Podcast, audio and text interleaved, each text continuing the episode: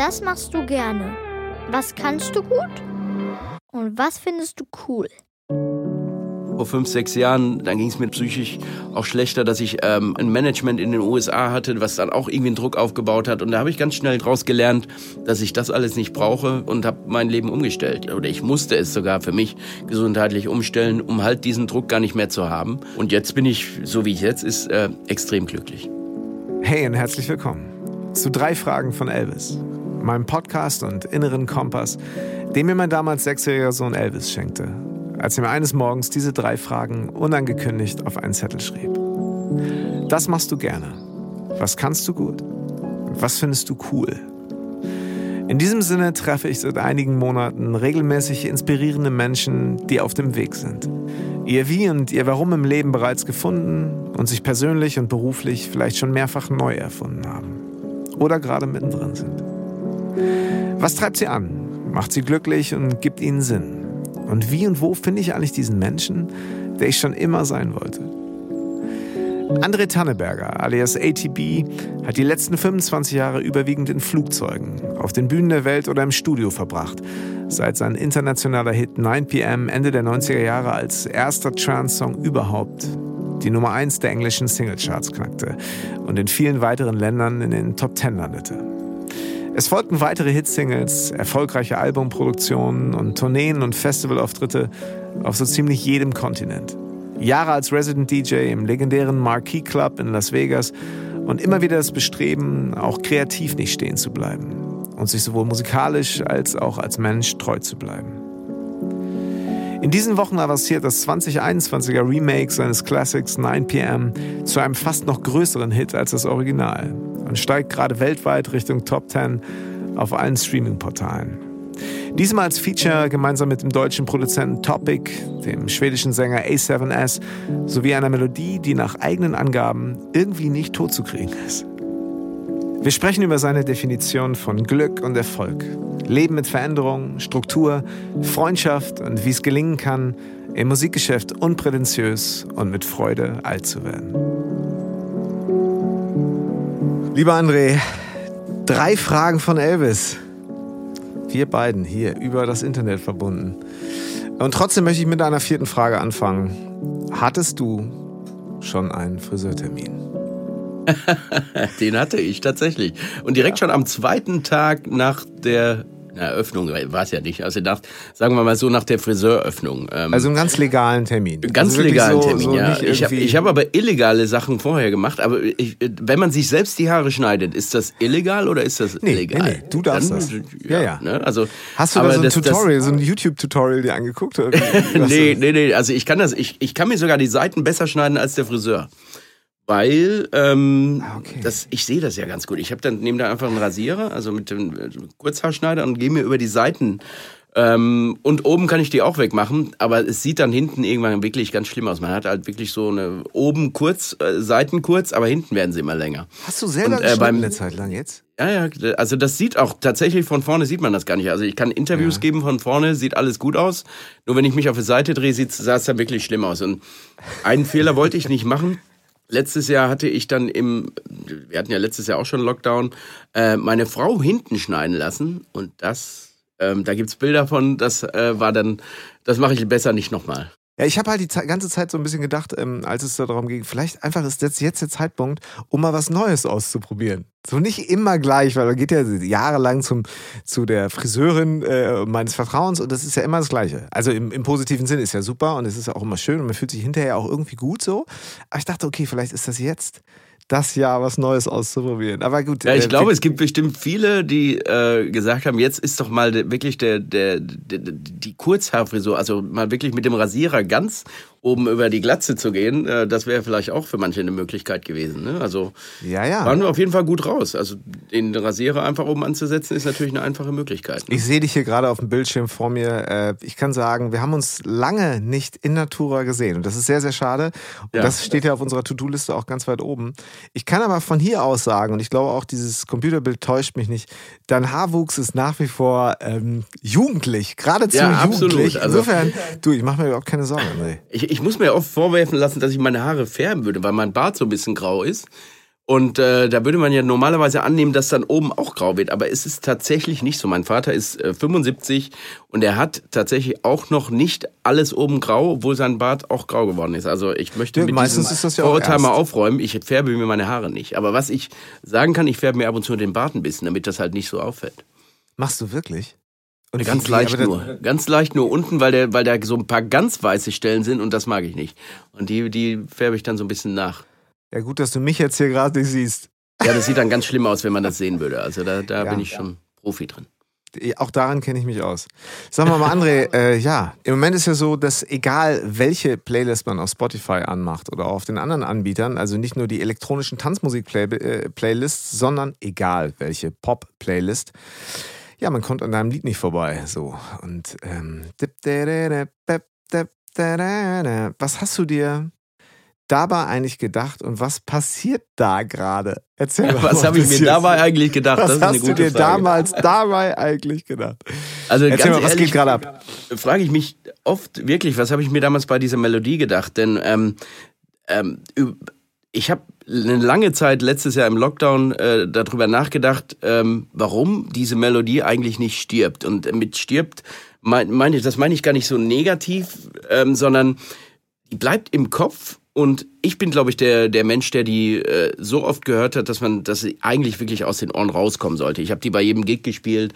Ich habe die äh, damals natürlich äh, äh, en masse gehört, mal ganz abgesehen davon, dass ich auch öfter mal äh, Mixe für mich gemacht habe, irgendwie zum Spielen, ähm, für die, für die, für Live-Auftritte. Und diese Melodie hat einfach irgendwas in meinen Augen oder in meinen Ohren, dass sie nicht stirbt.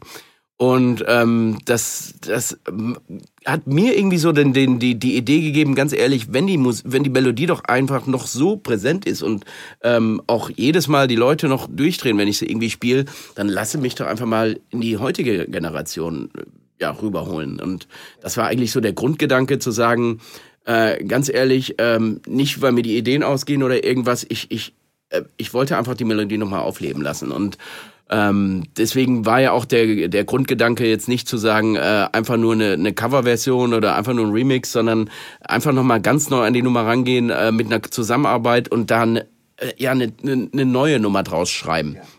Eine, eine Full-Vocal-Nummer. Und ja, ähm, aus dieser I- Schnapsidee ist dann tatsächlich Realität geworden. Und dass das Ganze jetzt so unfassbar abgeht, äh, das hätte ich ehrlich gesagt nicht gedacht. Oder ich, ich habe es natürlich gehofft.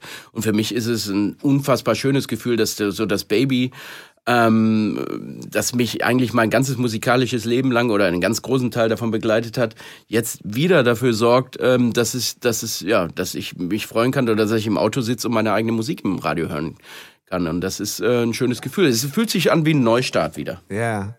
Ja, ich glaube, so dieses letzte Jahr war für viele von uns auch so dieses, ähm, naja, äh, zwangsläufig mal ein bisschen Resümee äh, ziehen und so ein paar Sachen Revue passieren zu lassen. Was ist da eigentlich passiert in diesen letzten Jahren? Und ähm, äh, ja, worauf kann ich mich noch verlassen und was passiert, wenn es wieder losgeht?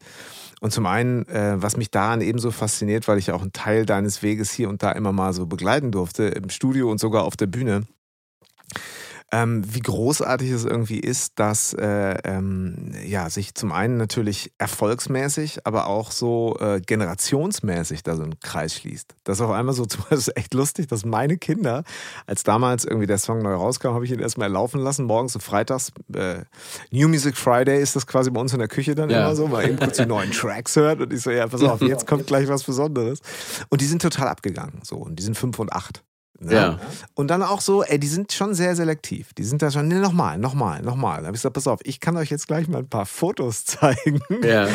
ähm, und das ist etwas, was, äh, äh, was ich halt so faszinierend finde. Was, was wäre, wenn jetzt gerade nicht Pandemie wäre und du hast gerade einen globalen, das kann man so sagen, einen globalen Hit? Wärst du jetzt im Flugzeug oder was wäre jetzt gerade los?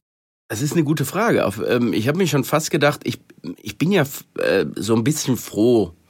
Das darf man so gar nicht sagen. Ich habe da schon mal ähm, wirklich, äh, äh, ja, wie, äh, wie man so schön heutzutage sagt, einen Shitstorm geerntet, äh, weil ich mal irgendwann auf Instagram geschrieben habe, äh, aufgrund, dass ich ein Baby bekommen habe letztes Jahr, ähm, dass ich was Gutes aus der Pandemie ziehen kann. Ähm, das ist ja, äh, wenn man für sich etwas Gutes daraus zieht, dass ich vielleicht mal wirklich weniger unterwegs bin und äh, dadurch die Möglichkeit habe, meinen Sohn aufwachsen zu sehen, gerade im ersten Jahr, wo so viel passiert, finde ich, das kann man sich das für sich ja positiv nehmen und das hat natürlich manchen so sauer aufgestoßen, eine Pandemie kann nie was Gutes sein, da sterben Menschen und und und. Aber ich glaube, das kann man mal zur Seite stellen und äh, jeder so, kann ja für sich herausfinden oder heraussuchen, was die Pandemie vielleicht ja, welche, welche, was er für sich daraus ziehen kann, vielleicht auch Positives. Und so habe ich das eigentlich gemacht und so kann man das vielleicht auch sehen. Und ähm, deswegen war es, habe ich gar nie so viel darüber nachgedacht, ähm, was wäre denn jetzt, wenn die Pandemie nicht wäre? Weil ich glaube einfach, wenn die nicht gewesen wäre, würde es die neue 9PM-Version jetzt wahrscheinlich gar nicht geben und dann würde ich mir gar keine Gedanken darüber machen, muss ich die jetzt promoten. Also es hat ja alles im Leben so seinen, seinen Sinn, wie alles läuft. Und ähm, ich war, äh, ich bin auch bis jetzt wirklich ganz glücklich darüber, dass ich nicht so viel unterwegs bin. Und ich hatte das eigentlich auch schon die letzten Jahre irgendwann mal so geplant, zu sagen, ähm, ich war jetzt 20 Jahre immer on the road, äh, getourt und und und. Und irgendwie wäre es mal schön, mal ein Jahr oder ein, anderthalb Jahre mal Auszeit zu nehmen. Und dass das jetzt so plötzlich passiert, hätte ich mir wahrscheinlich auch anders gewünscht, ähm, weil ich glaube, so eine Auszeit wäre irgendwie was Schöneres, wenn es nicht auf, na, auf Zwang passieren würde. Aber ähm, ja, die, die, das Timing ist für mich persönlich, kann ich nur sagen, einfach wirklich sehr schön, weil ich jetzt wirklich die Möglichkeit habe, meinen Sohn aufwachsen zu sehen, trotz des Erfolgs. Also man kann auch wirklich viel Promotion machen zurzeit über Zoom, genau wie wir das jetzt auch gerade machen. Es, es geht halt viel, aber auf der anderen Seite vermisse ich natürlich unfassbar die Bühne und den Song zu präsentieren. Und ähm, ich glaube, es geht natürlich sehr vielen Künstlern so. Ich meine, wenn, wenn man jetzt zum Beispiel, ich nehme jetzt mal als Beispiel Topic, mit dem ich den Song äh, gemeinsam gebastelt habe. Ähm, er ist ja auch, er hat einen riesen Hit mit Breaking Me und er hatte jetzt, ich glaube, der hat den einmal im Autokino gespielt irgendwie und hat einfach gar nicht die Möglichkeit, äh, das mal so ja, zu genießen, wie das eigentlich als Künstler ist, auf der Bühne zu stehen und in die leuchtenden Augen der Leute oder die Arme oben zu sehen oder überhaupt das präsentieren zu können. Und ähm, das ist schon eine ganz schlimme Sache irgendwie. Naja, zumal es ja vor allen Dingen eben auch so die, die, die neue Generation der Künstlerinnen und Künstler ist. Also du hast das natürlich alles irgendwie schon mal gehabt. Ich glaube, wahrscheinlich, wenn du zurückblicken würdest, hat es, seit du aktiv äh, auflegst, wahrscheinlich kein Jahr gegeben, wo du so wenig Auftritte hattest. Hattest du quasi ein, ein durchgeplantes Jahr, was dann mehr oder weniger so Stück für Stück nach und nach abgesagt wurde? Oder kamen da, wären da eher erst Sachen nach und nach gekommen? Wie ist es bei dir? Also es ist ja schon so, dass man äh, natürlich Anfang des Jahres oft immer äh, oder versucht, einen Plan zu machen und dran, dann trotzdem im Laufe des Jahres dann äh, Festivals dazukommen und Clubs. Also man kann sich eine, eine Roadmap äh, stecken und es war eine US-Tour geplant und es war auch eine äh, ähm, China-Tour geplant. Und genau als die, die China-Tour habe ich auch in dem Moment abgesagt, als es, das war damals noch tatsächlich äh, so, dass es in China gerade grasiert hat und ich mir gedacht habe, hm, da muss man jetzt nicht gerade hin, man weiß ja nicht, was daraus entsteht.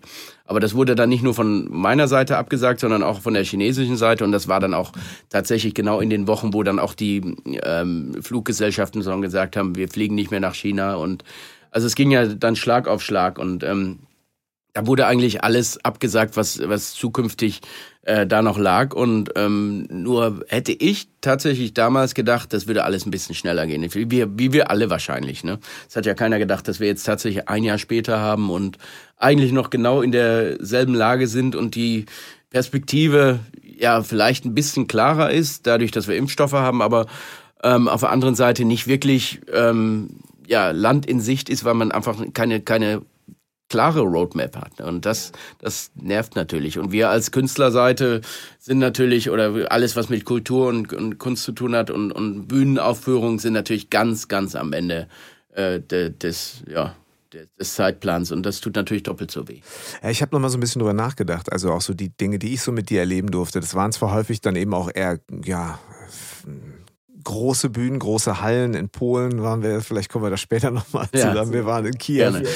Wir äh, haben in Rumänien, in Bukarest große Open-Air-Shows da gespielt. Und du natürlich das ganze Jahr. In Amerika tourst du sowohl durch die Clubs als auch eben durch die durch die äh, durch die Hallen, wo wir dann auch schon mal zusammen gespielt haben, sogar mit Band.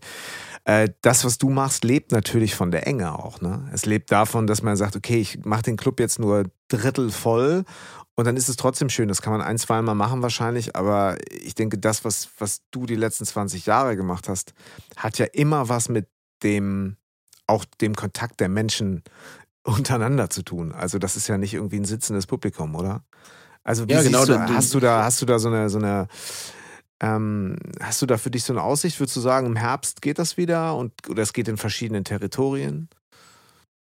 Da sagst du genau das Richtige. Es wird ja so oft gerne über Perspektiven geredet und ja, dann ähm, haben die Veranstalter gewisse Konzepte, die sie da vorbringen und ähm, dann äh, werden Studien gemacht von Auftritten, wo die Leute dann sitzen zwischen Glasscheiben und und und und äh, werden gesondert, gesonderte Eingänge, gesonderte Ausgänge und da versuche ich, da bin ich ehrlich gesagt so ein bisschen skeptisch, äh, davon Normalität reden zu wollen oder dass man, dass, dass, dass da ein gutes Gefühl wiederkommt. Ich glaube, die Normalität ist gerade bei, bei äh, Festivals oder bei Auftritten oder bei Clubs erst dann erreicht, wenn es so ist wie früher, wie du schon gesagt hast, wenn es eng ist. Leute, der Mensch ist dafür geschaffen, zusammen zu feiern, nah zu stehen.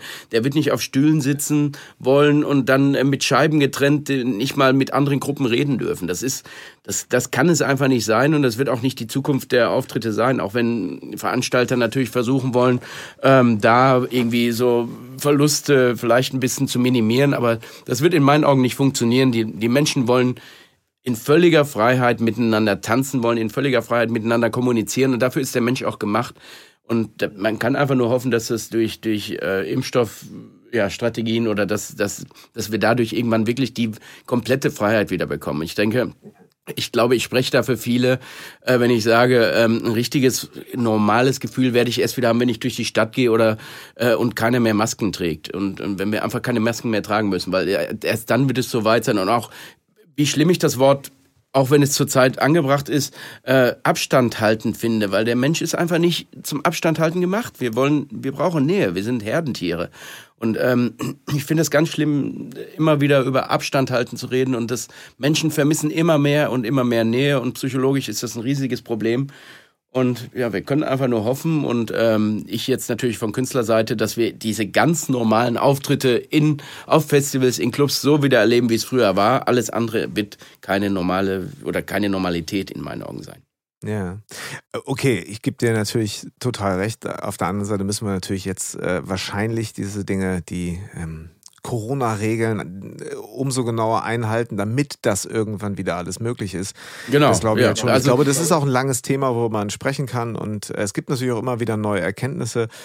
Äh, ich habe immer so Phasen, da gucke ich äh, oder höre oder lese kaum aktuelle Nachrichten. Äh, Was sehr schlau ist in meinen Augen. Ich, ich, das ist ja, ich meine, auch das ja. ist, ein, ist, ein, ist ein Trigger. Man wird immer wieder so angetriggert, wo man merkt, so, ey, nee, ich möchte jetzt aber was wissen und ich vielleicht mhm. verbirgt sich irgendwo auch was Hoffnungsvolles hinter der nächsten Zeile. Darauf hofft man natürlich auch so ein bisschen, ein bisschen wie die Timeline, Social Media. Das ist ja das, worauf die Medien, äh, worauf die Medien zählen. Die, mhm. ähm, die ganzen Überschriften zielen ja darauf. Ich meine, wir können könnten ja, schlechte Nachrichten will ja keiner lesen. Also wird, wird man eigentlich doch immer wieder zu den, äh, zum Handy, zum Griff, äh, zu, zu den Nachrichtenportalen gedrängt von sich selbst, weil man einfach gute Nachrichten, weil man irgendwas Positives lesen will, was aber irgendwie nie so ist. Und es, man wird nur ab und zu mal mit positiven Sachen gefüttert, um kurz danach wieder mit negativen Sachen gefüttert zu werden. Deswegen ist es in meinen Augen eigentlich äh, sinnvoll, die Medien irgendwie so, so weit es geht zu meiden, wenn man sich psychologisch irgendwie nicht ganz so sehr schaden will. Weil ich glaube, das kann jeder bestätigen, das kann ich bestätigen, ich kann es in der Familie, unter Freunden bestätigen. Je mehr man sich äh, mit dem Thema beschäftigt, je mehr man in den Medien rumwühlt, äh, desto schlimmer wird das irgendwie psychologisch. Und deswegen muss man einfach, ich, ich meine, ich predige das jetzt und äh, schaue wahrscheinlich gleich wieder in die Nachrichten, weil man einfach immer die Hoffnung hat, man, man hört was Positives. Und das, ähm, das kann man sich wahrscheinlich, es ist wahrscheinlich ganz menschlich, dass man das gerne möchte. Ähm, Stichwort Positives, du hast es eben schon gesagt, äh, im letzten Jahr äh, bist du Vater geworden. Ja. Ein kleiner, ein kleiner Sohn, eine ein kleine Familie. Genau. Ähm, Hätte ich nie gedacht. Ich, eigentlich bin ich ja, habe ich mich schon, äh, habe ich gedacht, es ist schon zu spät. Aber jetzt äh, bin ich äh, unfassbar froh und dankbar, dass ich, dass, dass es doch passiert ist irgendwie und alles, wie, die, wie, die, wie mir meine ganze vergangene Geschichte gelaufen ist, dass das jetzt so, ja, so einen positiven Verlauf genommen hat. Also du warst unterwegs, du hast äh, große Erfolge gehabt, du bist durch die Welt getourt, du äh, hattest natürlich auch große Erfolge in Deutschland, aber ähm, wenn ich das so sagen darf, eigentlich eher im Ausland. Äh, vor allen Dingen, sagen wir so, etwas nachhaltiger und über, über mehrere Jahre. Und zwar dann äh, war da vor allen Dingen äh, ja, einige osteuropäische Länder, aber es war eben auch China. Es war dann immer mal, wo ich hörte, ach ja, ich bin in den nächsten Wochen in Indien. Stimmt doch, oder? Du warst auch in Indien, bist du mal getourt? Ja, ja. Was ja. mir für dich immer gar nicht so vorstellen konnte, ehrlich gesagt. So. Ja. Aber äh, du hast es halt auch ausprobiert und du hast es gemacht. Wie viel davon, also was mich so ein bisschen ah, brennend interessiert, kann ich ruhig so sagen, ähm, ist, du hast vor über 20 Jahren einen Welthit gehabt, so. Äh, mit einem Song, der jetzt gerade wieder ein Welthit ist und wird und gerade noch wächst. Äh, jetzt, wo wir sprechen, Anfang März, wer weiß, wann wir dieses Gespräch genau ausstrahlen. Mal gucken, was noch in den nächsten Tagen passiert. Aber wie gesagt, die Kurve zeigt da sehr nach oben. Äh, okay, dazwischen liegen 20 Jahre André Tanneberger mit allen Erfahrungen, allen Ups und Downs, äh, allen großen Erfolgen und vielleicht auch kleinen Tälern. Ähm, hättest du dir das so vorgestellt oder aus der heutigen Sicht so? Was würdest du dem André vor 21, 22 Jahren sagen, wenn du ihn mal kurz irgendwie so zu fassen kriegen würdest?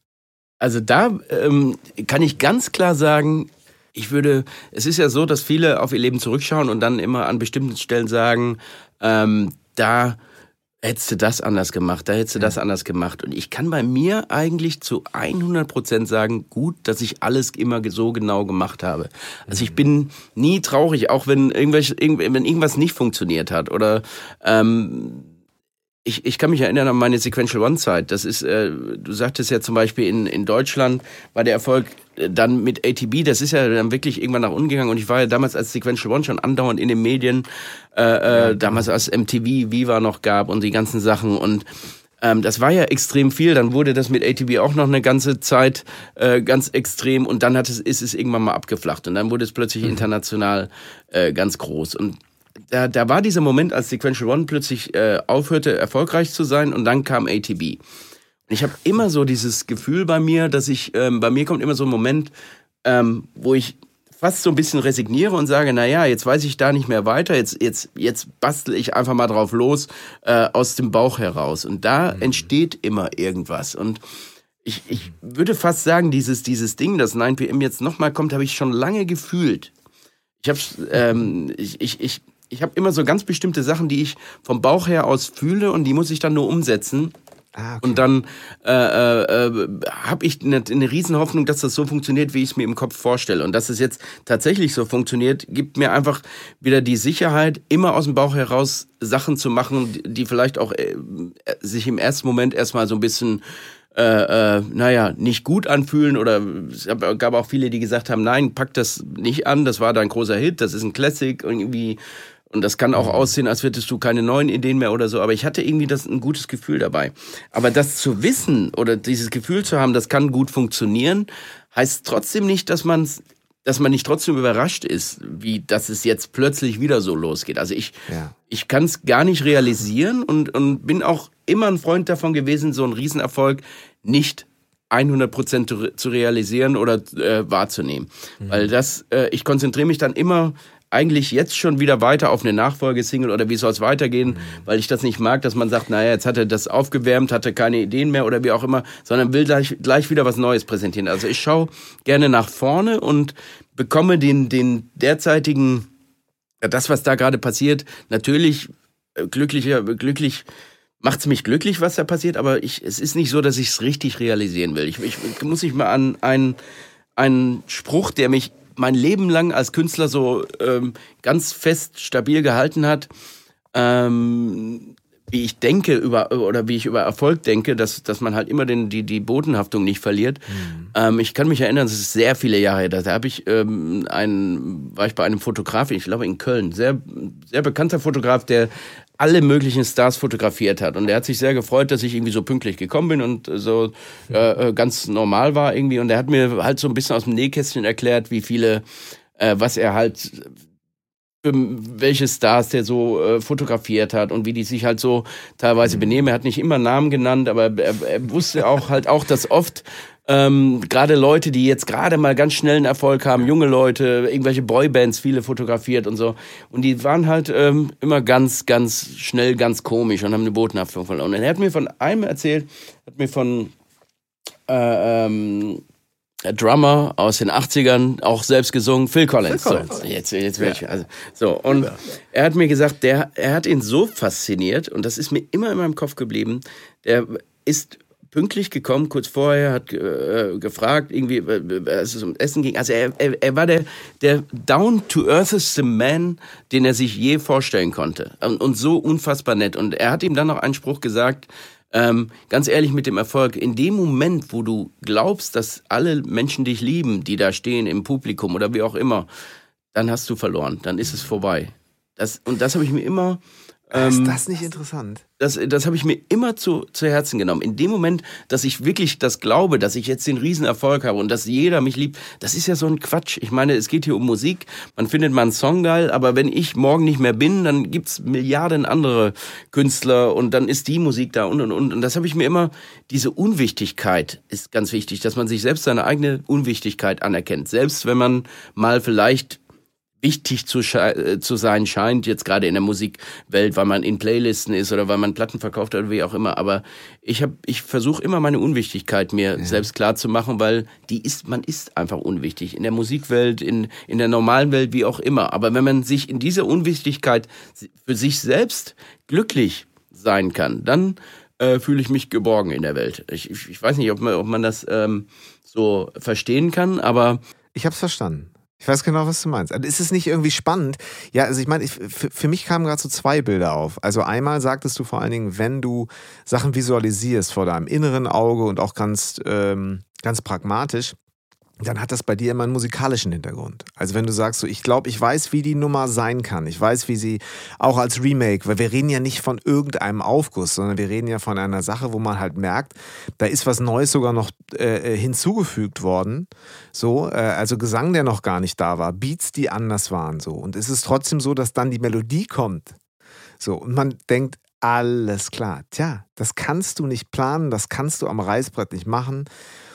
Ähm, Klar, hätte jetzt vielleicht auch eine andere Melodie in dem Moment kommen können, aber es passt so. Also produktionstechnisch, Songwriting, alles, was da on top noch passiert ist bei euch, total auf den Punkt, aber eben true to the original. Absolut. Also eben, ich bin eigentlich so daran gegangen, dass ich ähm, gesagt habe, ich habe jetzt diese Gitarrenmelodie geschrieben, bin jetzt gar nicht in 1997 oder 96, sondern ich bin in 2020 und nehme diese Gitarre und schreibe nochmal einen Song ringsrum.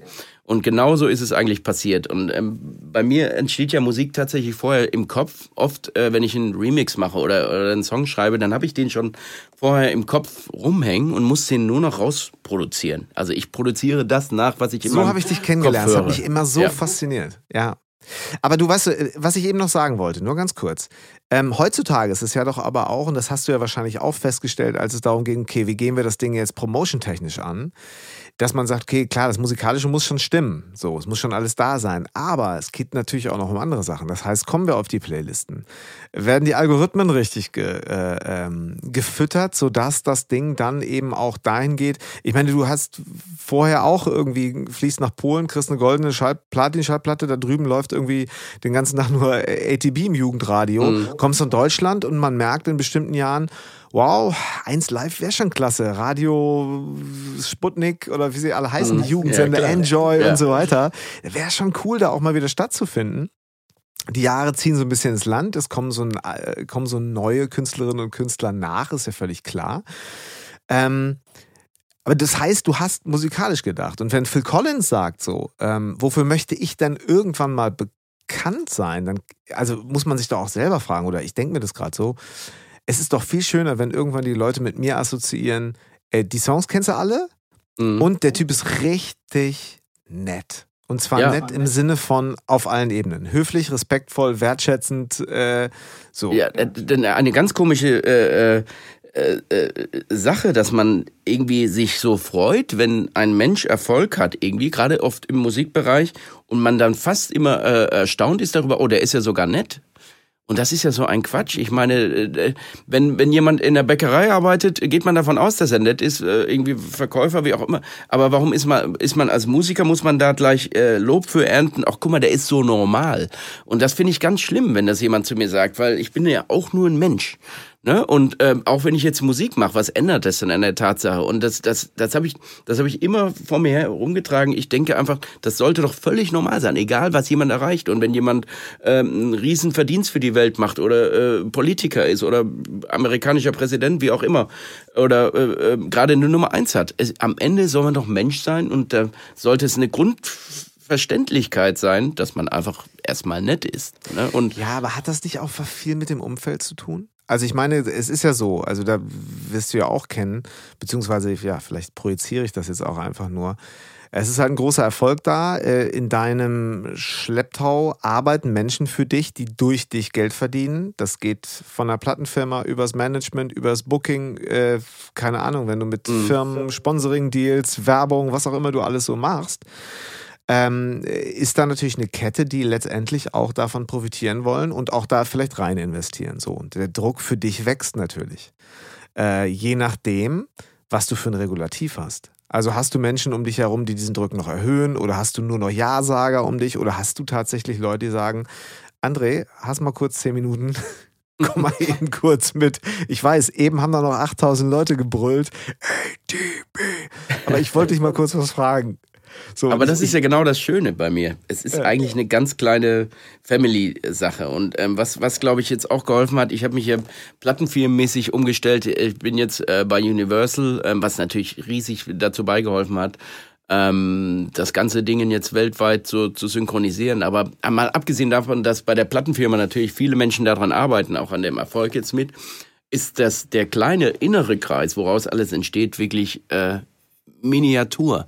Das heißt, mein bester Freund, der Rudi, der, ähm, der, mit dem ich schon mein gefühltes ganzes Leben lang unterwegs war, auf Tour, mit der auch dann irgendwann mal äh, nicht nur einfach Begleiter war, sondern auch mit aufgelegt hat, vor mir aufgelegt hat und wir dann irgendwann gemerkt haben, ey, ganz ehrlich, so Networking ist doch irgendwie dein Ding und der dann ähm, ganz unmerklich als mein Manager wurde dann im Laufe der Zeit, aber trotzdem hauptsächlich erstmal mein, mein, mein bester Freund ist und das äh, auch die Nummer eins ist und nicht irgendwie mein Manager und man hat sich befreundet. Und dadurch ist es irgendwie so ein Familiending und äh, viel mehr steht da auch gar nicht dahinter. Ähm, das, das, das soll auch gar nicht so groß werden. Das ist, das ist für mich ganz wichtig, denn am Ende sitze ich auch nur hier, mache Musik, wir fliegen durch die Gegend, wenn es mal wieder geht, machen Auftritte und ähm, das, das war's schon. Das ist ja alles gar nicht so kompliziert. Und die, die ganze Promotion-Sache und was es da nicht alles gibt, dafür gibt's Plattenfirmen, die dafür arbeiten und äh, das arbeitet man dann so ab, sage ich mal. Aber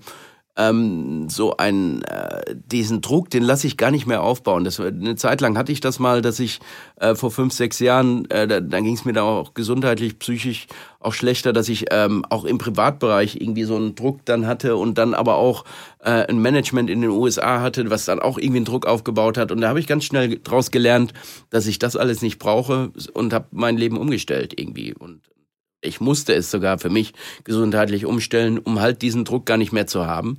Und jetzt bin ich, so wie ich jetzt ist, äh, extrem glücklich. Auch das sind ja so Phasen, du sagtest gerade mit Rudi. Ich habe übrigens letztens herrliche Videos, das war noch vor iPhone-Zeit, glaube ich, oder als das iPhone noch so ungefähr Videoqualität hatte, wie so eine Kodak-Kamera aus dem Supermarkt. Ja. Äh, habe ich von uns dreien Bilder, wo ich auf der Bühne, wo wir zusammen performt haben. In, ja, ich hoffe, das passiert auch wieder. In also, Lettland äh, gewesen sein, in Riga, ja. auf so einer riesengroßen Open-Air-Bühne in so einem Wald. Ja, wo wir gar nicht mit gerechnet haben, wo dann plötzlich 10.000 Leute standen. Ne? Und es ist, ja. Genau, die schicke ich dir Unfassbar schöne Bilder. Zeiten. Ich, ich, ich, also das hat so einen Spaß gemacht. Ich, wenn ich daran denke, äh, ja, da wird mir warm ums Herz, dass, dass sowas irgendwie so fehlt. Aber was mich da zum Beispiel eben, und deswegen, da wollte ich ja gerade auch so ein bisschen darauf hinaus, und du hast es natürlich auch genau auf den Punkt gebracht, was Umfeld, was, ähm, was eben auch so das normale Leben angeht. Unser erster Auftritt sah so aus, dass wir äh, unser erster gemeinsamer Auftritt, wenn ich das noch ganz kurz erzählen darf, es geht ja nicht um mich, äh, war aber trotzdem so, dass wir mit einem Reisebus mit Family, mit deinen Eltern und Genau. Freunden mit einem Reisebus Ja. nach Polen fuhren. Und da war ATB in Konzert in so einer ausverkauften Zehntausender Halle. Eben, meine Eltern waren mit dabei. Ja, Ja, genau. Es gab Schnittchen unterwegs. Und Ja. Es war herrlich. Ich bin an irgendeiner Autobahnraststätte in Porta Westfalica, glaube ich, zugestiegen. Da hat mein Vater mich hingebracht. Ja. Und stieg dann mit meiner, mit meiner Akustikgitarre äh, in, in, in den Reisebus. Wir kannten uns noch gar nicht so gut. Das muss, Ja. glaube, das war 2005. Das ist ja erst 16 Jahre her. Ähm, und so habe ich das Ganze kennengelernt. Ähm, Ja, aber genau Okay. das ist das, das, das ist es halt, dieses äh, Family-Ding, Freunde-Ding. Ähm, Ich, ich mache das alles, weil es mir auch irgendwie Spaß macht. Und ich könnte mir nie vorstellen, dass das alles einfach nur ein, ein Job ist und dass man jetzt so auch diese, diese verzweifelte, man muss jetzt noch mehr Karriere. Ich bin ja gar kein Karrieremensch, äh, auch wenn man das vielleicht anders denken könnte. Aber ähm, das. Äh, das, das ist alles irgendwie passiert. Aber wenn es nicht passieren würde, ist Ka- Karriere, das Wort finde ich schon insgesamt so schlimm. Ich, ich, ich freue mich darüber, wenn, wenn Sachen passieren, dass mal was bewegt, dass meine Musik von Menschen gehört wird. Aber dass es am Ende, was daraus wird, ist, ist für mich nicht verpflichtend. Und ähm, das, für, für mich ist der Weg einfach das Ziel, dass, dass man Spaß hat, dass wir unterwegs waren. Wenn ich an unser ATB in Konzert-Dingen denke, das, das war natürlich auch extrem viel Stress, äh, viel Vorbereitung und und und. Aber das, das, das an sich dann dieses Reisen, äh, äh, die, diese, diese auf der Bühne stehen mit den ganzen Künstlern und ähm, das hat einfach dann, ja, das sind Momente, die man nie vergisst. Ja, und vor allen Dingen, also, mh, ich habe mich schon immer, oder lass mich so sagen, ich habe mich aber schon immer, ich habe die Sachen dann miterlebt und komme aus einer, ja, ich komme aus einer anderen Welt irgendwie. Äh, hab dich da erlebt und das war halt, ne, das, äh, der, der Beruf, die, die Party und auch der Fame spielt sich natürlich nachts ab. Der spielt sich am Mhm. Wochenende ab. Ja. Äh, und dann kommt man irgendwie wieder, so stelle ich mir das eben auch. Und ja, du hattest, glaube ich, ähm, ich hatte letztens, war ganz lustig, ich hatte einen, einen Gesprächspartner, der in einem anderen Bereich äh, geschäftlich unterwegs ist, aber der sagte schon immer, boah, es gab Zeiten, da war mir es total wichtig, die einfach Senatorstatus zu haben. Und ich weiß, dass du auch eine ganze Zeit immer Senatorcard hattest, weil du einfach so viele Flugmeilen gesammelt Ja, hattest. ja, so. ja. Eben viel Übersee. Was ich aber sagen wollte ist, okay, du kommst wieder nach so einem Wochenende, es war laut, es war auch Party, bist natürlich schon so ein bisschen durch. So, und dann Struktur. Wie wichtig ist dir dann Struktur? Es ist Montag. DJs, DJ Sonntag, sagt man, glaube ich, dazu. den sage ich, den nenne ich tatsächlich auch noch so. also ich habe tatsächlich auch ein bisschen Struktur gelernt äh, die letzten fünf Jahre, muss ich sagen. Ähm, du weißt es, dass ich, dass ich mal auch so ein bisschen durch eine schwere Zeit gegangen bin und in dieser Zeit auch gelernt habe, ähm, wie wichtig Struktur ist. Und ähm, weil ich, weil ich gemerkt habe, ich hatte dann irgendwann auch mit so eine Zeit lang wirklich mit mit Angstzuständen zu tun und ähm, äh, ganz merkwürdigerweise in Momenten, wo ich irgendwie nicht wusste äh, oder in denen ich Freizeit hatte oder gar nicht wusste, was jetzt passiert irgendwie und ähm, ganz kompliziertes Thema, aber da habe in dieser Zeit habe ich gelernt, wie wichtig Struktur für den Menschen ist. Und ähm, Struktur kann trotzdem auch sein, dass man ähm, sich mal langweilt oder dass man, äh, äh, ähm, ja, dass man, was für mich zum Beispiel wichtig war, ich hatte früher mein Studio äh, zu Hause, ich habe ein richtig geiles, im, im Keller ein geiles Studioräume gehabt und und und und bin dann trotzdem, obwohl ich mich vom Studio her verkleinert habe oder verschlechtert, kann man eigentlich so sagen, ähm, in, in, in, nach Bochum in die Innenstadt und habe mir da eine Räumlichkeit gesucht, damit ich einfach morgens äh, ja das Zuhause verlassen kann und einen ganz normalen Arbeitsweg habe und ähm, ja dadurch schon alleine eine Struktur habe. Und Auch zu einer festen Zeit morgens? Hast du da wirklich so, ich will immer um 10 Uhr geht der Computer in meinem Studio außer Haus an? Also ich habe keine festen Zeiten, aber äh, feste Zeiten, aber irgendwie ist es schon so, dass ich ähm, meistens dann doch um dieselbe Zeit äh, da bin und abends jetzt natürlich, weil ich auch den Kleinen noch äh, ins Bett bringen möchte und ähm, auch noch ein bisschen Zeit mit ihm verbringen will, auch dann zu einer bestimmten Zeit auch wieder fahre. Äh, eigentlich wirklich so Daily Business. Äh, Gerade jetzt im, im Lockdown fahre ich morgens ins Studio und bin abends wieder zu Hause. Also das mag ich eigentlich auch. Auch in der Zeit, äh, wenn, wenn ich auflege oder wenn ich, wenn, wenn wieder, äh, ja, sag ich mal, ähm, das Touring ansteht, bin ich eigentlich in der normalen Zeit, versuche ich so ein normales Tagesleben zu führen, weil ich das einfach irgendwie mag. Und es gibt mir auch eine normale Struktur. Das Nachtleben ist ja eigentlich wirklich keine gute Struktur. Ne? Das muss man einfach sagen. Man schläft unregelmäßig, dann ist man unterwegs und hat teilweise noch einen Jetlag dabei und das ist einfach ungesund. Und deswegen versuche ich dann durch die normale Zeit, die ich dann wieder zu Hause bin, ja, mein, Re mein Körper in eine Regelmäßigkeit reinzubekommen. Ich fand es immer ganz faszinierend. Ich habe dich das auch häufig gefragt. Vielleicht erinnerst du dich.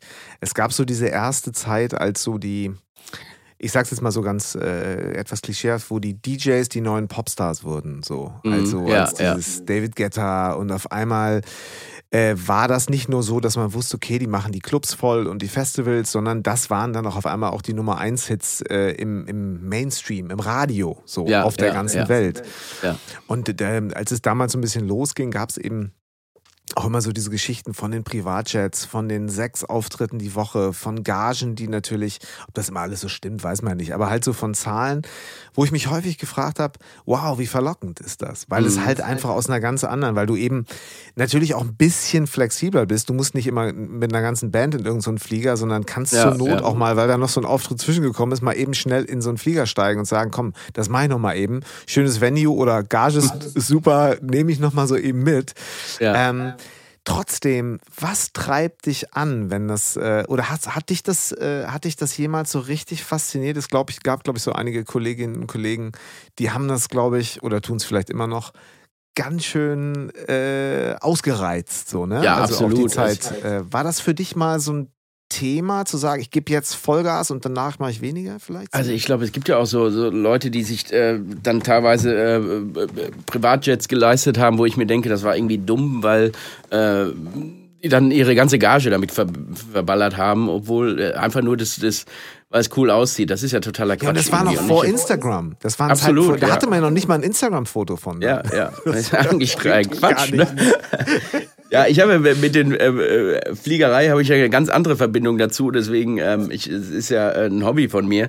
Aber ich wär, würde trotzdem nie auf die Idee kommen, irgendwie da mit. Äh, das, ich finde das einfach Quatsch irgendwie und aber das, gut, das, das, ist, das ist wieder auch so eine Phil Collins-Sache, nenne ich es jetzt einfach Ja, aber mal. wie vergleichst du dich da? Ist das nicht auch so, dass man denkt, so, ja, komm, könnte ich, also, das ist so mein, das ist so ungefähr so meine Range wie gesagt, ich kenne das eher so ein bisschen aus der Band, äh, aus diesem Kontext. So, da spielen die halt die verschiedenen Festivals und kommen nächstes Jahr wollen wir das Festival mal als Headliner spielen und so und das ist unser nächster Step. Also ich meine auch in der Zeit vor Social Media, wo vielleicht äh, Vergleiche irgendwo noch so ein bisschen anders statt oder was mhm. vor Social Media nicht, aber wo das nicht so präsent war. Wir reden jetzt mal von MySpace oder beginnendem ja. Facebook oder so. So, also wo jetzt nicht täglich, stündlich, sekündlich es darum ging zu schauen, so hier, ich habe auch noch ein Foto. Ja, ähm, ja. War dieser Vergleich für dich jemals so ein richtiger Antrieb oder wo kam so dein Antrieb her? Das wird Absolut nicht. Also ich habe ähm, natürlich äh, hätte man sich immer gefreut. Ich meine, ähm, in der Zeit, wo Getter und, und ähm, das, das, das ist ja auch, was da abgegangen ist teilweise, ist ja, ja. Gut, weit weg von Gut und Böse. Also ich kann mich auch an Zeiten erinnern, als ich selbst äh, auch eine eine äh, Residency in, in Las ja. Vegas hatte, habe da ähm, jahrelang gespielt und auch mit, mit Sicherheit gute Gagen, aber es war immer trotzdem weit, weit weg von Gut und Böse, dass ich drüber nachgedacht hätte, mit, mit Privatjet durch die Gegend zu fliegen. Und ähm, aber da gab's halt wirklich äh, Abteilungen, ähm, die, die da so viel Geld verdient haben, dass es einfach schon irgendwie, kann man schon fast sagen, pervers wurde. Ähm, aber das ist ja für mich kein Antrieb gewesen. Äh, wenn ich, wenn ich dieses, das als Antrieb nehmen würde, das um am Ende mehr Geld zu verdienen, irgendwie, dann glaube ich, auch da wieder ähm, würde der Erfolg immer weniger werden. Das ist auch das, was ich, was ich jungen Leuten, die Tipps von mir haben wollen, ja. ähm, direkt auf den Weg gebe. Äh, du kannst nicht planen, viel Geld zu verdienen. Du kannst nicht planen, berühmt zu werden oder irgendwas. Das funktioniert nicht. Und je mehr du das willst, je mehr du einfach nur berühmt werden willst für die Mädels, sage ich jetzt mal, oder um das Bankkonto zu füllen, desto weniger funktioniert das. Deswegen habe ich das ganz weit von mir weggeschoben. Und ich war immer ein Mensch, der gesagt hat, äh, finanziell, ich bin einfach super happy mit allem, was ist. Ich kann mich auch gar nicht beschweren, aber ich möchte auch nicht mehr. Ich brauche keine Yacht, ich brauche kein Flugzeug, ich brauche kein, das, das hilft mir alles nicht, um glücklich zu werden. Und das sage ich aus tiefstem Herzen Herzen. Ich bin einfach glücklich, wie alles ist. Und wie schon gesagt, das ist auch kein, äh, da wird es bestimmt Leute geben, die sagen, ähm, ja, du, du kannst, kannst dich ja auch nicht beschweren. Aber es gibt auch Leute, die sich nicht beschweren können, aber trotzdem immer nach vorne schauen und immer, ne, also es gibt auch Menschen, die haben eine 40 Meter Yacht und wollen eine 80 Meter Yacht haben. Und wenn du die 80 Meter Yacht hast, ähm, hat die, gibt's auch nochmal 220 Meter. Und das, ne, ja, das, ja. das finde ich einfach so irre und sinnlos und vor allen Dingen nicht glücklich machend. Da bin ich fest mhm. von überzeugt. Aber ich meine, äh, dieses, dieses höher, schneller, weiter ist natürlich schon, äh, man, wir beiden gehen auf die 50 zu, so. Das ist natürlich. Du hast recht. Also, durfte ich das sagen? Ja, klar. Nee, jetzt hier, das war die Frage, die ich nicht stellen durfte. Nein, aber ich meine, ne, wir haben natürlich irgendwie gut reden oder was heißt gut reden?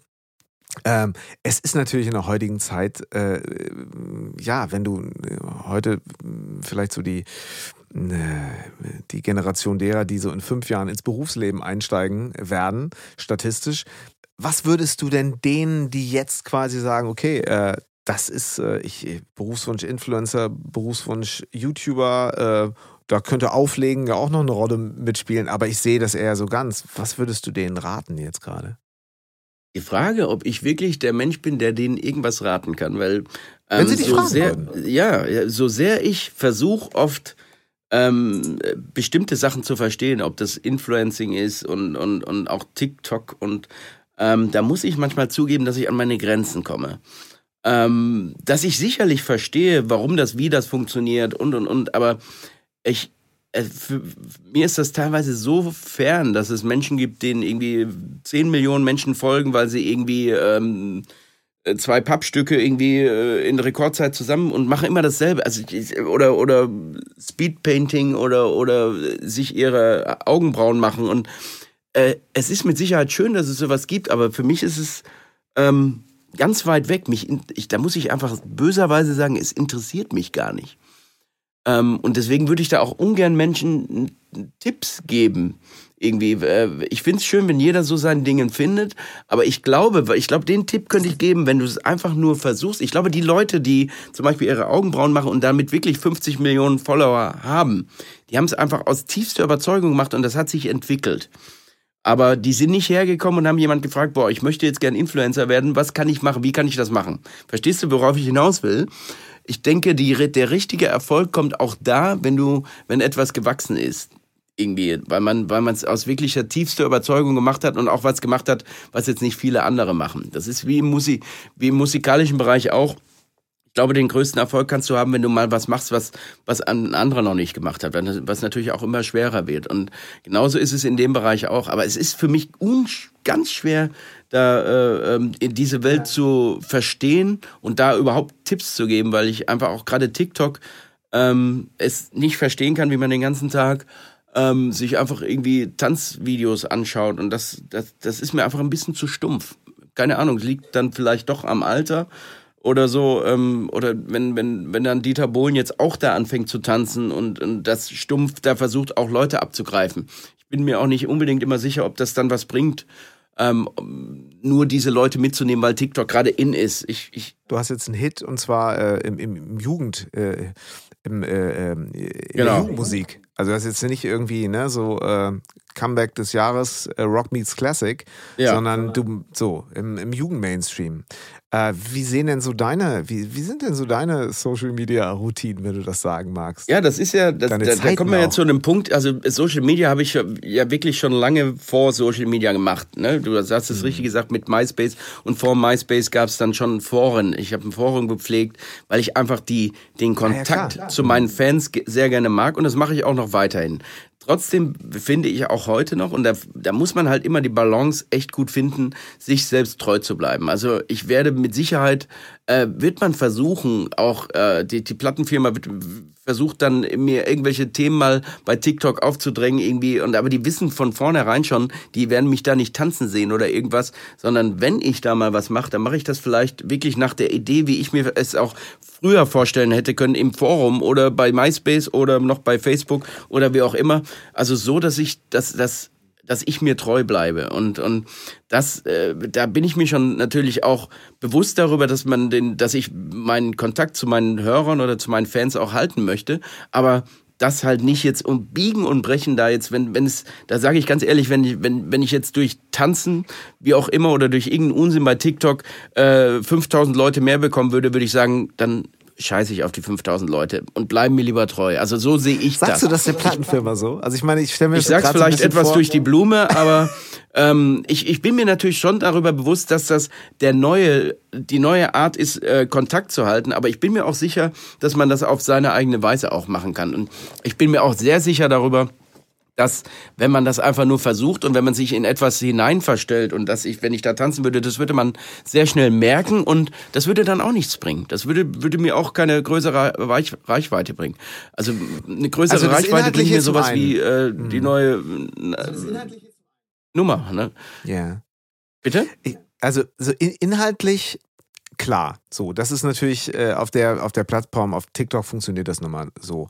Aber jetzt auch so, was dein Zeitmanagement angeht, einfach zu sagen so, äh, weil ich stelle es mir manchmal schon so ein bisschen schwierig vor, wenn man jetzt denkt, ähm, okay, wir haben jetzt theoretisch jeder, der jetzt irgendwo sich als Marke, das fängt ja bei ganz klein und äh, an und hört bei ganz groß auf. Also ich kann ja auch einfach sagen, ich habe hier gerade ein Café aufgebaut und das ist also meine Marke mhm. und ich muss das natürlich jetzt irgendwie promoten oder ich darf das ja, promoten. Ja. Mir macht es sogar Spaß.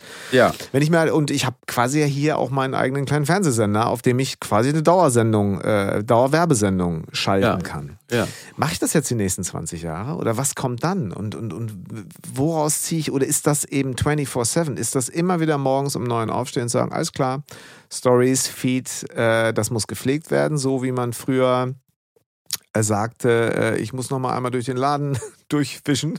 Ja, die große Frage ist ja auch, die große. Frage ist ja auch, gibt es in zwei bis fünf Jahren noch Stories und Feeds? Also wenn ich mal zwei Jahre zurückdenke oder drei, da gab es ja. noch gar keine Stories. Ne? Da hat man mal Bilder gepostet, wie auch immer. Und dann hat sich, haben sich Stories irgendwie plötzlich etabliert und aus Stories sind dann jetzt TikToks geworden und, und ähm, was mir einfach bei, bei bestimmten Sachen fehlt, oder bei, bei TikTok, ist einfach dass man so ein bisschen durch sein Leben oder dass, dass man sein Leben auch mal ernst präsentiert oder dass das, was den Fan jetzt mal wirklich interessiert, den, den interessiert nicht, ob ich irgendwie rumtanze, sondern ich mhm. nehme die Leute schon gerne mit und zeige denen gewisse Teile aus meinem Leben. Aber ich, äh, das heißt nicht, dass man sich verstellen muss. Und das hoffe ich, dass es bei den zukünftigen oder wie auch immer, auch bei Plattformen, die entstehen werden oder die jetzt sind, dass man trotzdem einfach die Möglichkeit hat, sich nicht unbedingt verstellen zu müssen, damit man eine größere Reichweite zu bekommt, sondern dass man auch die Möglichkeit hat, komm, äh, die Fans oder die Leute können einen weiter begleiten, aber man kann sich, sich selbst bleiben. Und ich hoffe auf Plattformen, mhm. Dass das mal wieder so ein bisschen ja, mehr ausgearbeitet wird. Und denn das muss man ja zugeben, dass TikTok zum Beispiel ähm, das muss man im Moment hervorheben, weil es natürlich ähm, ja, der heiße Scheiß ist irgendwie im Moment. Vielleicht gibt es auch schon wieder was Neues, was wir gar nicht wissen. Vermutlich. Ähm, aber es ist natürlich, das ist keine Lebensbegleitung, sage ich mal, oder dass man sieht, was jemand macht, sondern jeder verstellt sich da. Jeder versucht das coolste Video. Man darf nicht vergessen, dass 90 Prozent auch oder äh, dass es sehr viel um Sex geht, ne? um, um mhm. Optik, äh, auch bei TikTok. Und, und das ist einfach. Ähm, mir fehlt so ein bisschen das, das, ja, die, die, das, was man halt früher hatte, dass man so ein bisschen was mehr aus seinem Leben erzählt und nicht einfach nur schauspielt und ja, ein Video cooler zusammengeschnitten als das andere. Klar, und ich hoffe auf eine Plattform, von der, von der Sichtweise, das wieder ne? bedienen wird. Ne? diejenigen, die das natürlich immer würden, natürlich sagen, ja, aber ich erzähle doch hier mein Leben. Ich glaube, das, also du sprachst jetzt ein paar Mal davon, äh, sich treu zu bleiben. Das finde ich zum Beispiel ganz interessant und äh, vielleicht darf ich da auch nochmal zu dem Ursprung dieses Podcasts ein ganz bisschen hinleiten. Drei Fragen von Elvis. Eine davon war eben, was machst du gerne, was kannst du gut? Und ich glaube, was mich an dir immer sehr fasziniert hat, ist, dass du, ähm, du hast es nicht raushängen lassen, aber du hast eine, einen, einen, einen bestimmten Impuls und so ein Gefühl für, für deine Musik, wo du ganz genau weißt, A, das tut, äh, ich, ich, rede jetzt einfach, das hättest du auch selber erzählen können, aber ich sag's jetzt einfach mal, weil ich das einfach so. Ja, du, es, du kennst mich ja. Weißt du, es tut dir selber gut.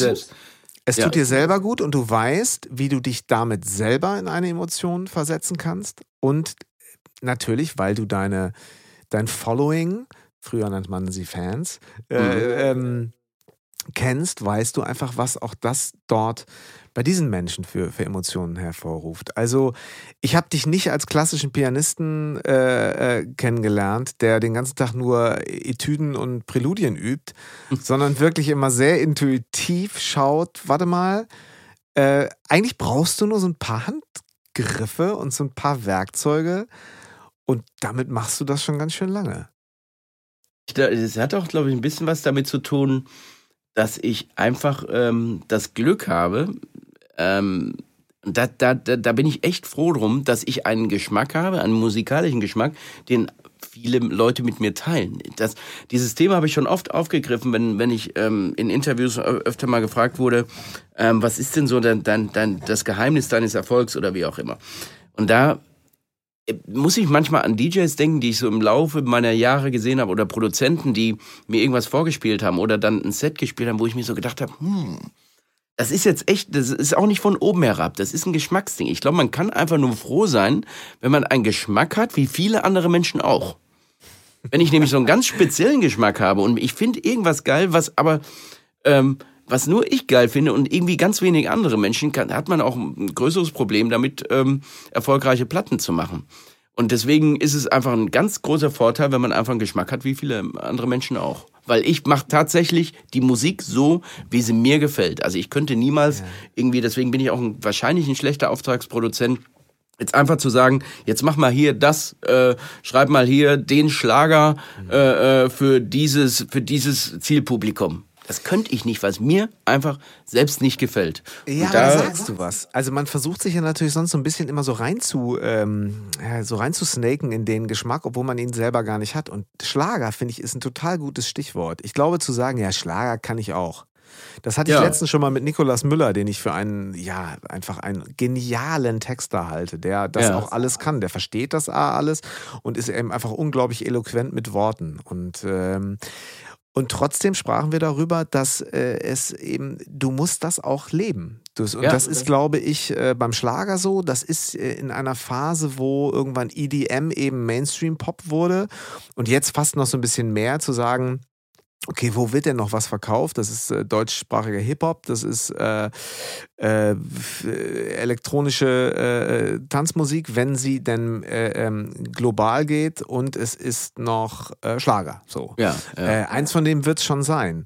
Und ich glaube, da macht man sich eben zu einfach. Und da hast du wahrscheinlich einfach Jahre der, der, der, äh, also A, mit, beziehungsweise du hast deinen Geschmack, der dem entspricht und du musst, äh, musst es dir und deinen, deinen Fans da nichts, äh, nichts vorspielen. Nee, auf keinen ähm, Fall. Ja. Wie viel Zeit würdest du oder ähm, wie viel möchtest du denn, äh, möchtest du denn von dir ähm, preisgeben eigentlich? Oder kannst du dir auch vorstellen zu sagen, hab im Moment nichts zu sagen, ich bin jetzt mal raus? Es gibt tatsächlich oft Momente, wo ich mir so denke, interessiert doch keinen. Wo ich, es gibt auch oft Momente, wo ich mir auf äh, ähm, Social Media Menschen anschaue und denke mir so, warum macht er das? Meint er, das interessiert einen? Und genauso denke ich, das ist auch gar nicht böse gemeint, das meine ich von mir selbst auch. Also ich muss nicht jede tägliche Situation von mir, ich muss nicht jedes Essen oder äh, irgendwie jetzt bin ich gerade hier ähm, preisgeben. Es gibt aber bestimmte Momente, da habe ich manchmal so das Gefühl, ich glaube, das könnte äh, die vielleicht ähm, meinen Hörer oder meinen Fan interessieren, was ich jetzt gerade mache oder jetzt bin ich gerade unterwegs. Aber es gibt auch echt Wochen, wo ich teilweise ein, zwei Wochen gar nichts poste, weil ich mir denke, das interessiert doch jetzt keinen.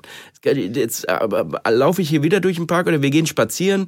Klar, ist ein schöner Sonnenuntergang, aber wie auch immer. Aber das ist so, ich, das ist ganz schwer für mich dann äh, zu sagen, das interessiert jetzt jemanden. Und deswegen äh, ist, du, du, hast schon recht. Wo, wo, ist, wo ist der Moment, wo ich mir sage, jetzt poste ich was, weil es jemand interessieren könnte?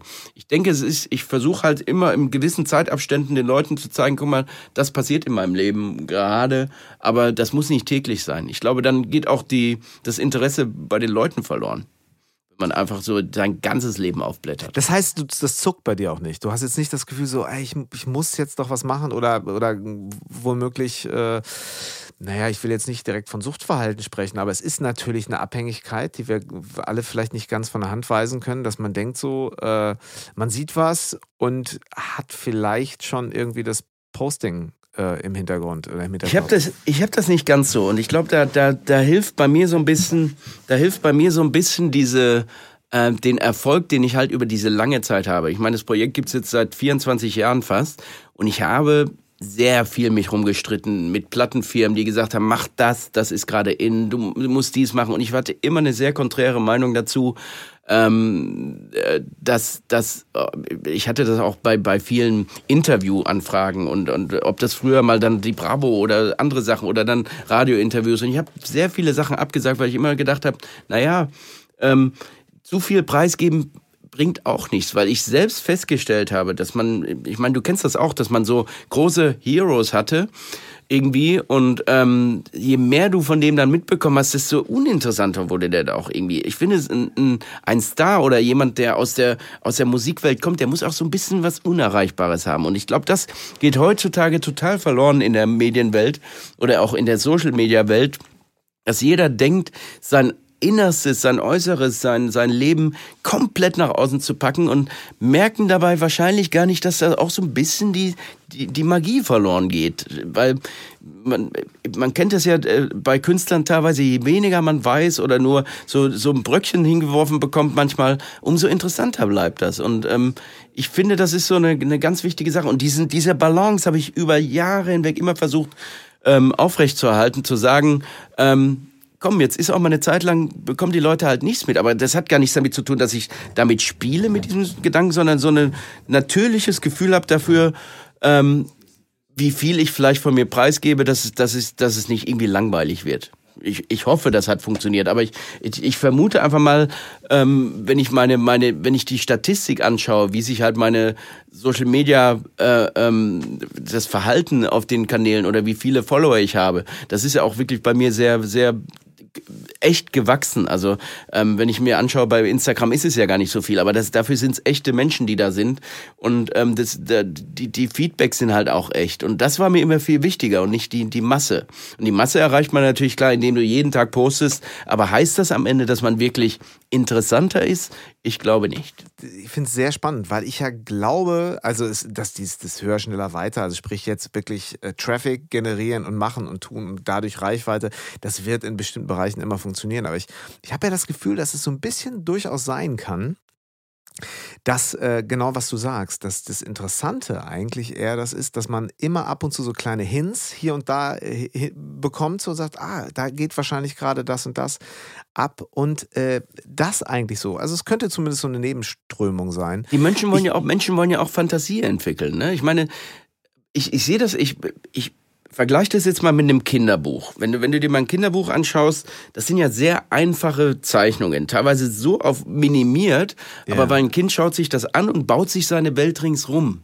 Da wird ganz wenig gezeigt, aber je weniger du zeigst, desto mehr Fantasie entwickelt ein Kind. Und ich glaube, das, das kann man auch übertragen auf, auf seinen Social Media Account. Zeig doch nicht dein ganzes Leben, umso weniger Fantasie muss, müssen die Leute entwickeln, sondern die sehen schon, was du morgens isst. Die sehen, dass du dann Sport gemacht hast, dann sehen die, sehen die, dass du ins Studio gegangen bist, dann spielst du denen sogar schon vor, was du machst. Also müssen sie sich da auch, ist, ist auch keine Spannung mehr da. Und abends sehen sie auch noch, wie du die Zähne putzt und dann noch den Sonnenuntergang, der schön ist. Und dann gehst, schreibst du noch Gute Nacht, Leute. So, und dann müssen die ja gar keine Fantasie mehr entwickeln. Und das, dadurch entsteht auch weniger Interessantes im Kopf. Und so versuche ich dann halt, äh, das, das so ein bisschen wie ein Kinderbuch zu sehen, einfach nur wenig zu zeigen, aber trotzdem die Fantasie der Leute aufrechtzuerhalten. Oh, das gibt Hoffnung. Ich möchte trotzdem noch mal auf eine Sache und ich meine, das ist ja das Ding. Also du sagst natürlich äh, nicht so viel preisgeben. Das Podcast-Format mag ich, weil es kein Massenformat, in meinem Fall jetzt kein Massenformat ist, aber die Form des Feedbacks und ich möchte mir an dieser Stelle auch äh, wirklich recht herzlich, ganz, ganz herzlich bei Hörer, allen Hörerinnen und Hörern bedanken. Die Form des Feedbacks ist eine ganz andere, weil die Leute sich Zeit nehmen, über eine Stunde ein Gespräch anzuhören, ohne Video, ohne irgendwas drumherum. Ja, das ist ein äh, um Wahnsinn. Da muss ich wirklich, da muss ich dir total recht geben. Das ist ein Wahnsinn, weil die äh, Aufmerksamkeit ist ja heute wirklich nur noch Sekunden minutenlang wird die berechnet.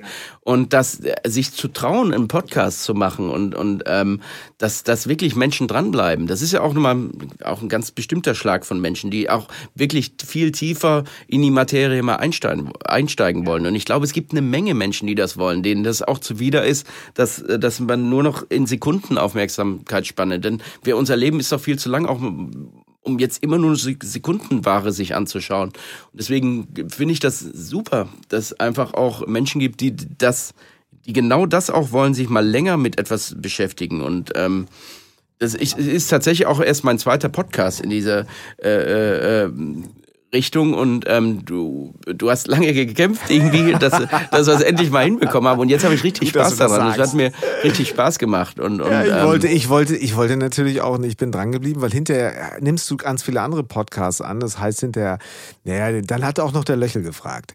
So, nee, nee, nee, ich war schon einer der nee, Ersten. Das ist ja bei uns Nein, eine, eine, persönliche Verbundenheit und Nein, ähm, das hat, äh, das, das, äh, ich, das macht ja auch nur dann Spaß, wenn, wenn man sich irgendwie gefühlt gegenseitig kennt und, und und und vielleicht ist das auch falsch, äh, äh, macht vielleicht ist es auch, lernt man sich auch über so einen Podcast kennen. Aber ich hatte, ich hatte einfach mal wirklich Lust, mit dir zu reden. Und ähm es ist so schön, weil mh, mm, äh, ich sagte ja vorhin schon, das war das Jahr auch des, der, der Rückblicke und ähm, dass wir jetzt hier uns so mal unterhalten, hat eben auch was damit zu tun, dass ich dich äh, zum Teil durch unsere Zusammenarbeit, aber eben auch als, als, als Freund, äh, wenn wir mal nicht so viel zusammengearbeitet haben, weil ich war ja nicht der einzige Sänger, mit dem du so gearbeitet hast über die Jahre.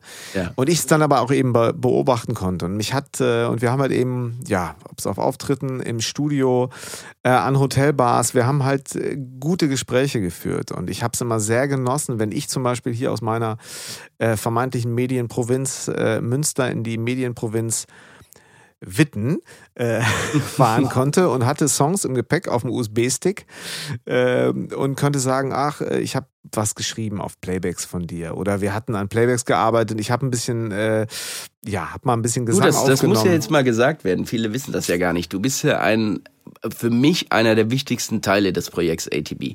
Also der, du hast das vorhin so, so ganz, ganz grob mal gesagt, irgendwie, naja, du warst mal unterwegs mit, aber es hat ja viel damit zu tun, dass, dass es oft Momente gab, wo ich einfach auch gar nicht mehr weitergekommen bin oder äh, wir kennen das ja alle, Musiker, dass man irgendwie hängt und, und ähm, keine Inspiration mehr hat. Und du warst immer derjenige, der, ich habe dir ein Playback mal mitgegeben und dann hast du da was drauf geschrieben oder äh, und dann ähm, sind, äh, ging das irgendwie weiter. Und äh, ich, ich denke nur an Move On, das ist eine Scheibe, die wir gemacht hatten, die mich, äh, die ich bei, es gab keinen Auftritt bis heute, bei dem ich diese Nummer nicht gespielt habe.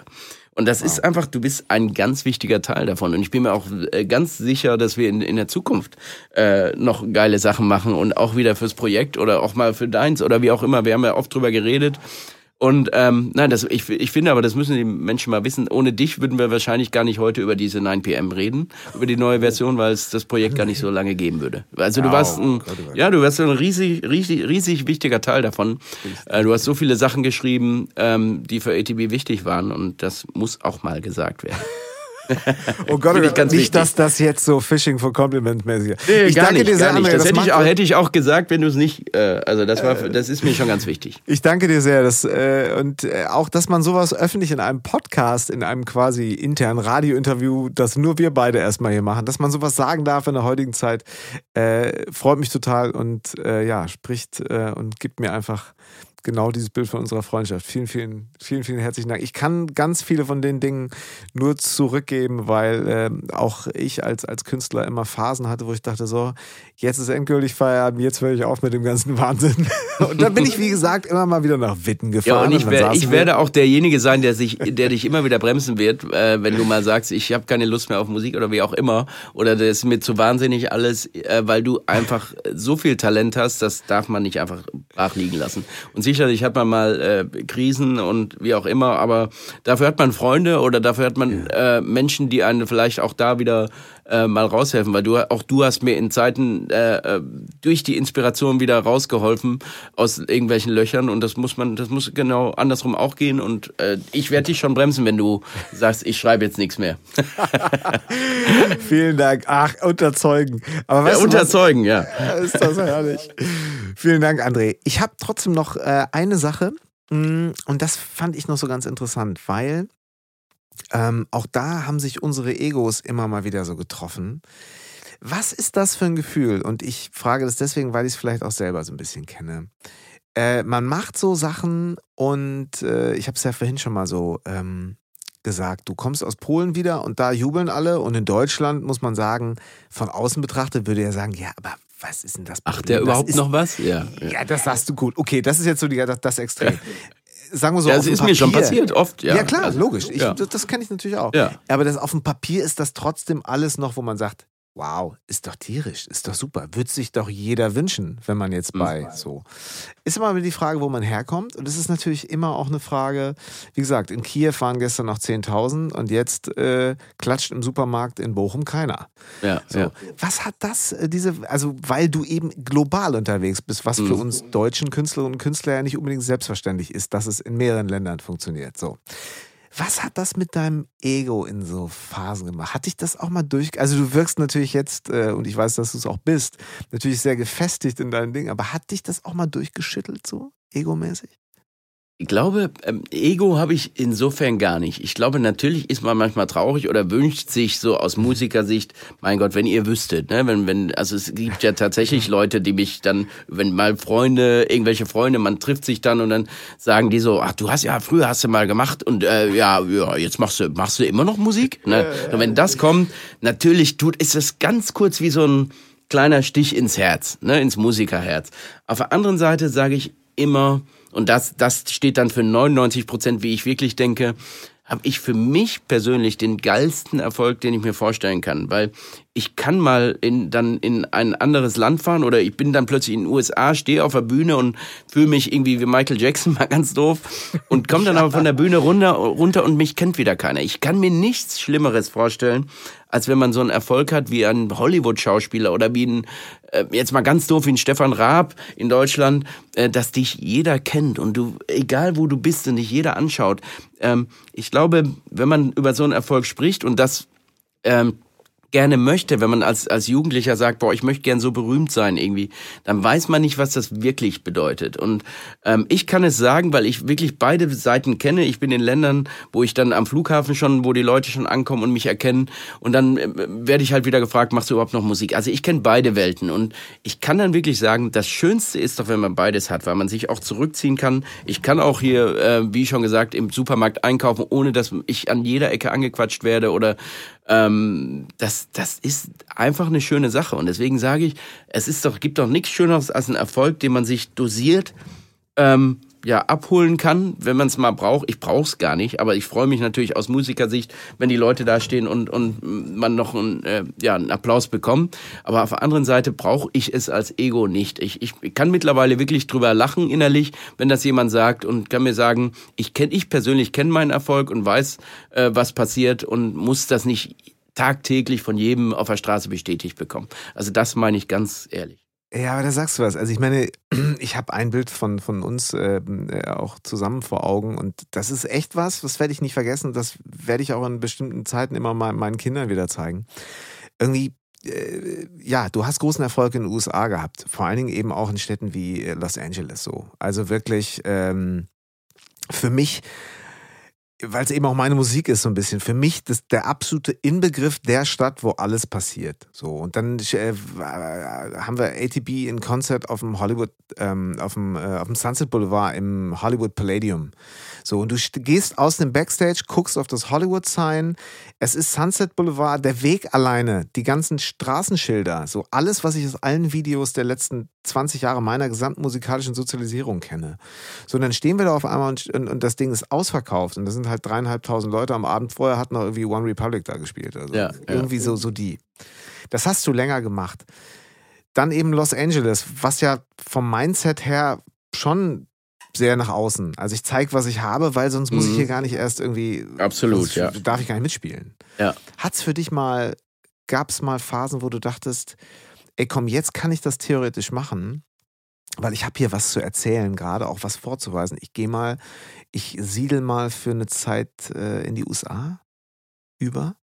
Ganz ehrlich, in der ganz Anfangszeit, wo wir angefangen haben zu touren, das war jetzt wirklich vor 18 bis 20 Jahren und ich meine ersten US-Touren gemacht hatte, da habe ich so, so eine Zeit gehabt, ähm, da fand ich das ganz aufregend, die, USA und ähm, da mit dem Tourbus durch die Gegend zu fahren, durch die Wüsten, durch die unfassbar, die haben ja wirklich unfassbare schöne Landschaften und ähm, es ist ja auch so, also fotografierst ja auch sehr gerne, du weißt, ich, ich Mhm. fotografiere auch gerne. Das ist ja egal, welches Foto da machst, es sieht immer irgendwie geil aus. Irgendwie ist das, hat, ist das was, ne? Amerika hat was ganz Eigenes. Aber je länger ich in dem Land war, desto mehr habe ich auch die Realität des Landes gespürt und mitbekommen. Und dass es halt nicht nur Landschaft ist und, und ähm, Feiern und, und sondern auch die, ja, das reale USA. Und das hat mich irgendwann, sage ich mal, von Jahr zu Jahr länger, die ich da getourt bin, war ich dann auch immer etwas mehr froh, dass ich wieder zurück in Deutschland war und in meiner Heimat.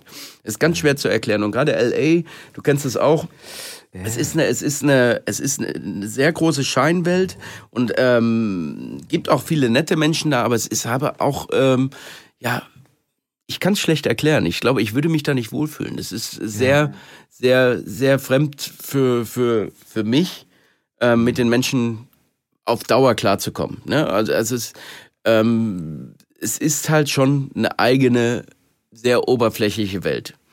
Wobei ich oberflächlich jetzt gar nicht menschlich meine. Ich, äh, es gibt da auch, ich habe äh, eine Menge Freundschaften in, da geschlossen, die auch bis heute halten.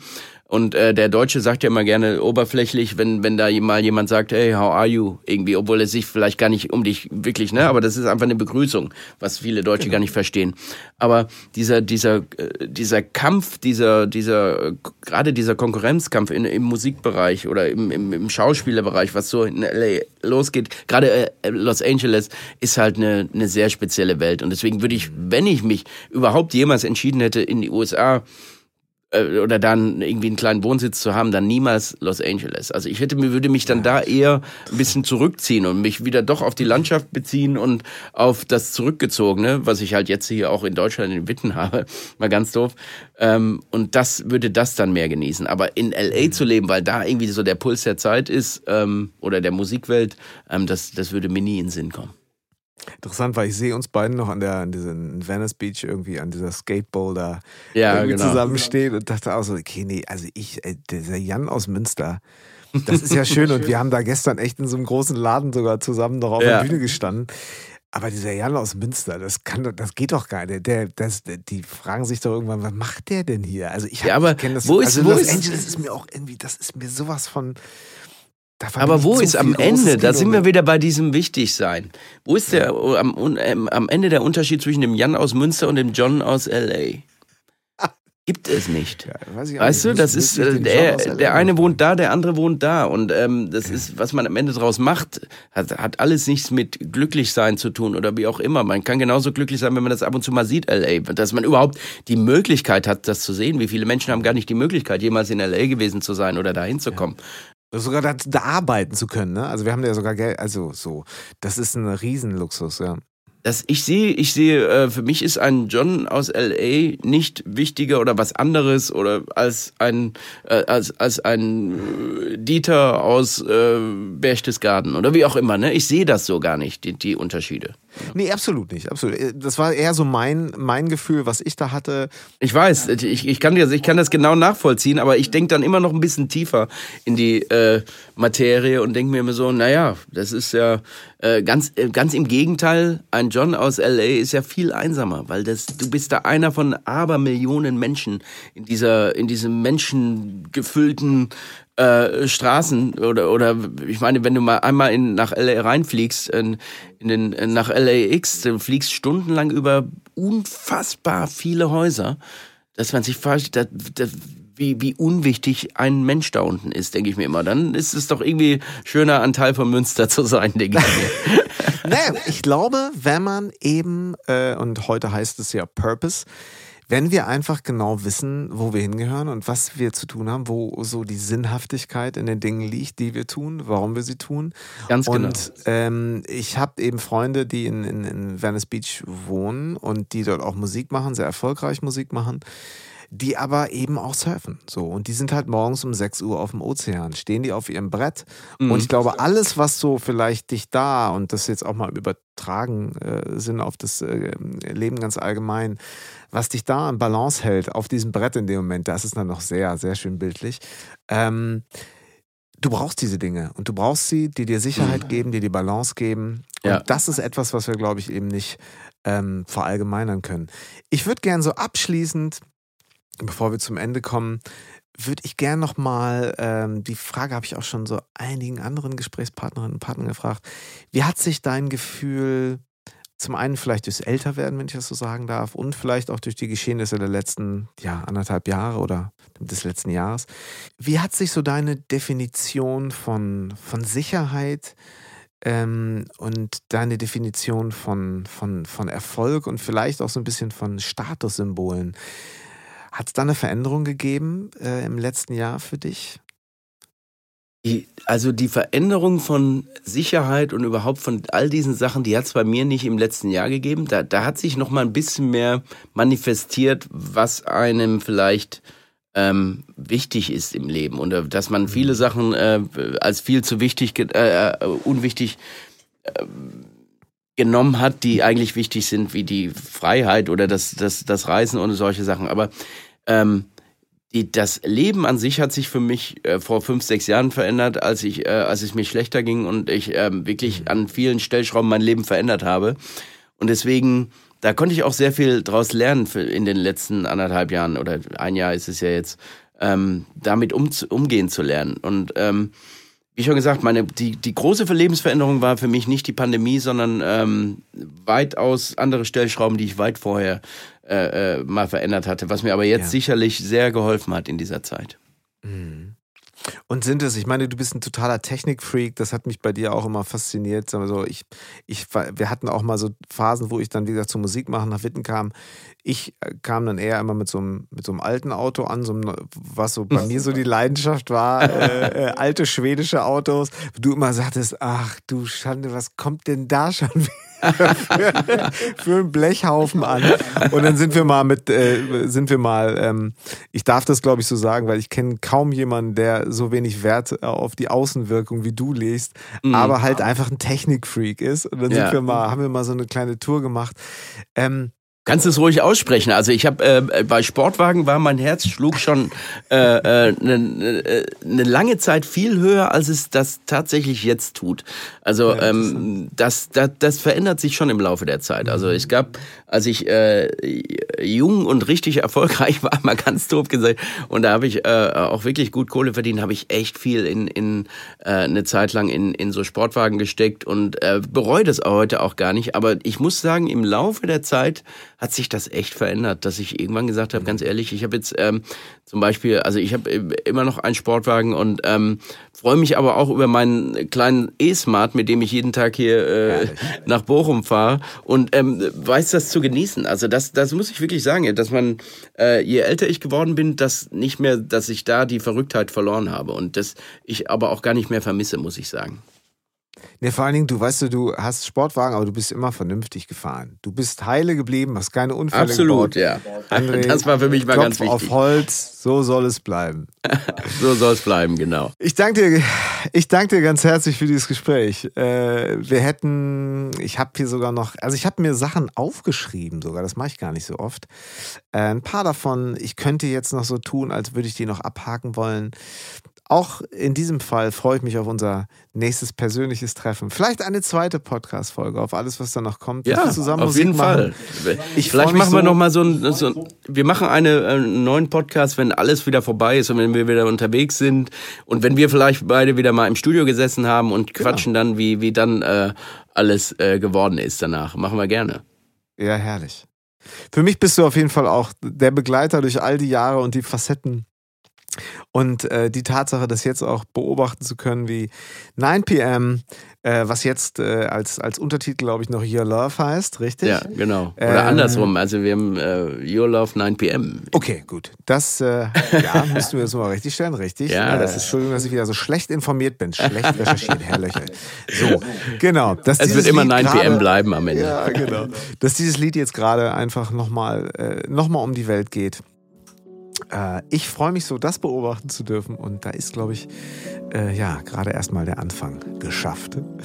Ich äh, freue mich auf ein Wiedersehen. Ich äh, freue mich, dass ähm, es euch gut geht ähm, und wir uns in alter Frische bald äh, wiedersehen.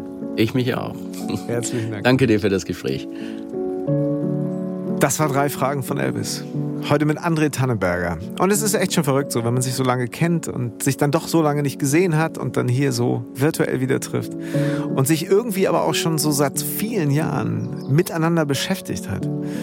Es fällt mir dann erst wieder auf, ähm, wenn auf einmal so ein Gespräch dann unter Zeugen in diesem Podcast passiert. Und äh, eine große Freude. Ich äh, ja, erinnere mich gerne an seinen Satz. Wenn dann früher oder in den letzten Jahren immer mal so Leute fragt, und machst du noch Musik? Machst du denn eigentlich noch was?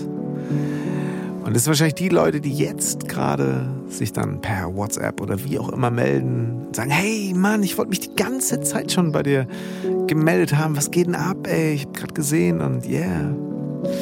So ist das wohl im Leben. Ich freue mich auf jeden Fall über eure Fragen, Kritik und Anregungen unter dreifragen.janlöchel.de und danke euch sehr, wenn ihr Lust habt, euren Freunden von diesem Podcast zu erzählen. Vielleicht finden uns dann ja noch die oder der eine oder andere mehr, die es interessieren könnte. Aber so oder so hören wir uns ganz bald wieder, wenn es wieder heißt. Drei Fragen von Elvis.